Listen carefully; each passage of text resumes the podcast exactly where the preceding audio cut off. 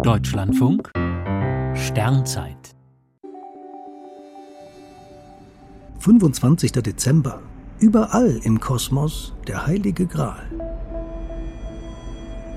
In der Artus-Sage ist der heilige Gral ein Gefäß, das in der unzugänglichen Gralsburg bewacht wird. Wer aus ihm trinkt, so heißt es, lebe in ewiger Jugend und Glückseligkeit.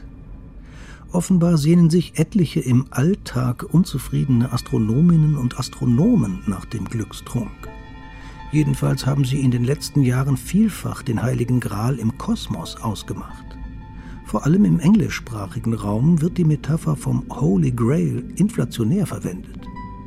Der Kosmologe George Smoot hatte vor Jahrzehnten an seiner Bürotür an der Universität Berkeley ein Schild angebracht, das ein Bild der Schwankungen der kosmischen Hintergrundstrahlung zeigte. Darunter stand Heimat des Heiligen Grals.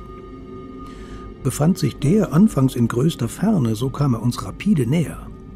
Hinweise auf noch immer existierende Sterne der ersten Generation in unserer Milchstraße sind der heilige Gral der Stellarastronomie.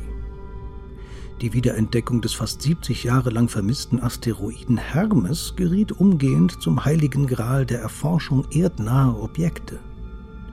Für ein James Webb-Team ist der heilige Gral allen Ernstes der Nachweis von polyzyklischen aromatischen Kohlenwasserstoffen im Orionnebel. Pardon, aber der heilige Gral ist auch nicht mehr das, was er nie war.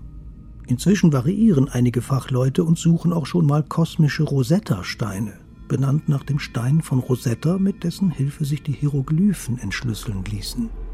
Und sicher findet bald ein ganz eifriger im Universum den Rosetta-Stein der Heiligen Grale.